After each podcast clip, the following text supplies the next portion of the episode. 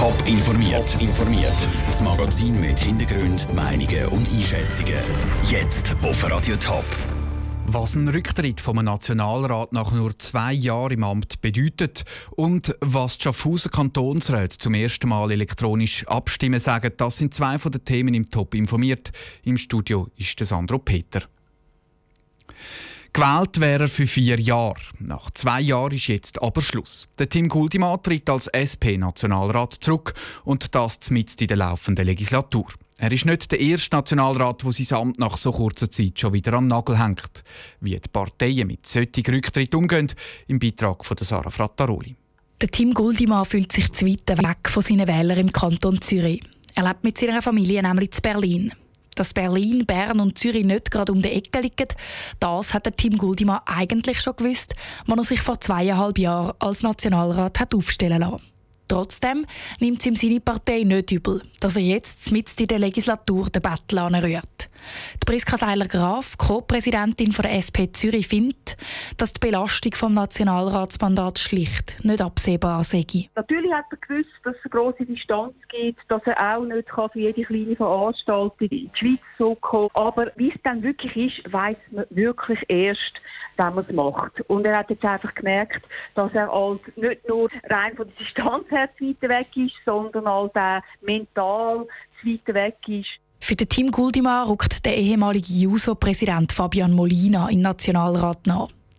Auch die FDP vom Kanton Thurgau war im Herbst mit so einem Wechsel konfrontiert. Dort ist nämlich der Hermann Hess aus dem Nationalrat zurückgetreten.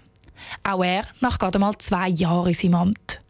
Aber auch der David Bohn, Präsident der FDP Thurgau, nimmt seinem Parteikollegen den frühen Rücktritt nicht krumm. In dem Sinne sollte sich jeder Kandidat das gut überlegen. Und trotzdem das sind große Belastungen.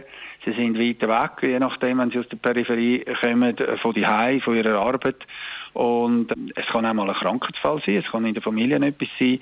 Das System muss können mit Fluktuation umgehen. David Bohn sagt sogar, der Parteien sei es lieber, wenn ein Nationalrat nach zwei Jahren zurücktritt, statt nach vier Jahren. Mit einem Rücktritt gerade auf die Wahlen an riskiert die Partei nämlich, dass sie ihren Sitz an eine andere Partei verliert. Die SP zum Beispiel kann Fabian Molina jetzt als Nachfolger vom Team Guldima aufbauen.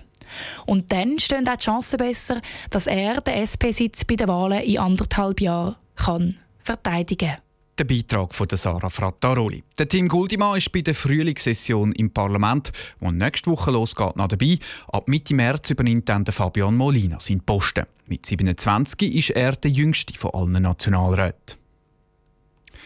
Und jetzt zu den Gemeinderatswahlen zur Winterthur vom 4. März. Elf Parteien bewerben sich um die 60 Sitze im Gemeinderat. Radio Top hat bei Neuwählern angefragt, was sie von diesen Parteien wissen wollen. Schüler an der Berufsbildungsschule Winterthur, die das Jahr das erste Mal eine Liste einlegen können, haben uns ihre Fragen verraten. Jetzt nehmen die Parteivertreter Stellung zu diesen Fragen. Heute der David Herzog, der Präsident der Piratenpartei. Was für Ziel möchten Sie erreichen, falls Sie gewählt werden?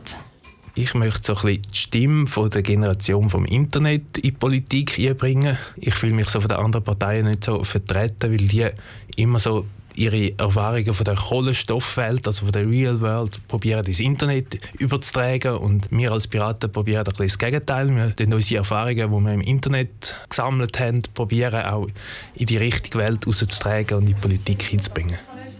In Winterthur gibt es viele junge Familien, Studentinnen und Studenten.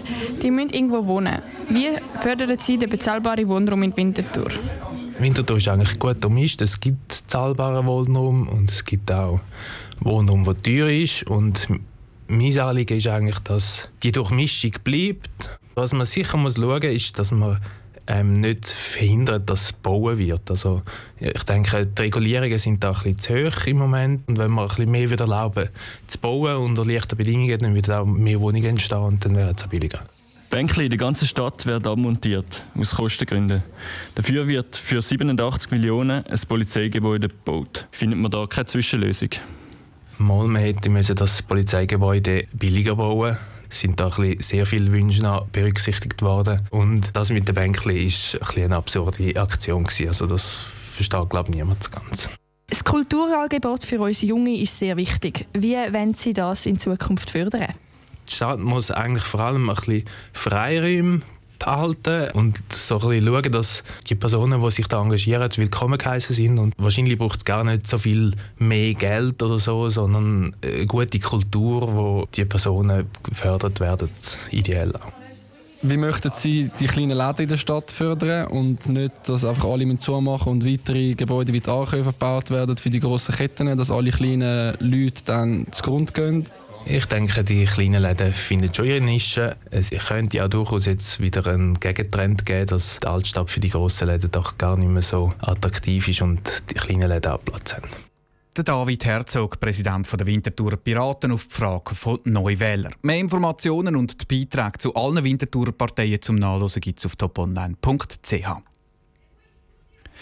Wer Ja stimmen will, soll jetzt aufstehen. So hat es bis jetzt im Kantonsrat Schaffhausen tönt, wenn es eine Abstimmung gegeben hat. Die Kantonsräte haben bei der Abstimmung nämlich ihre Stimme mit Aufstehen abgegeben.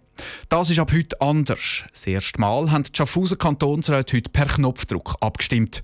Der Michel Eckimann war dabei. Eine der kritischen Stimmen war schon bei der Abstimmung im September der Werner Bechtol.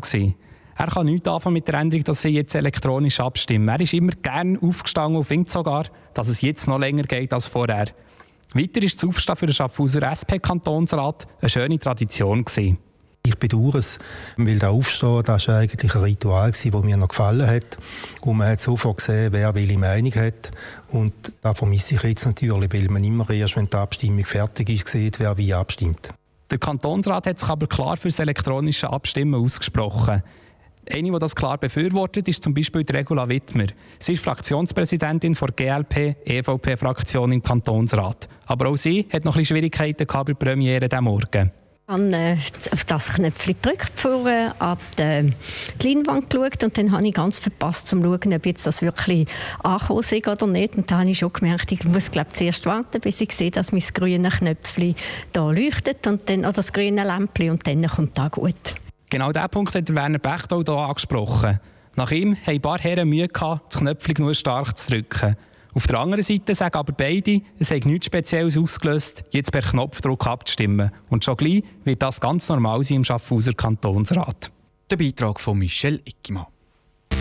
Top informiert, auch als Podcast. Mehr Informationen gibt es auf toponline.ch.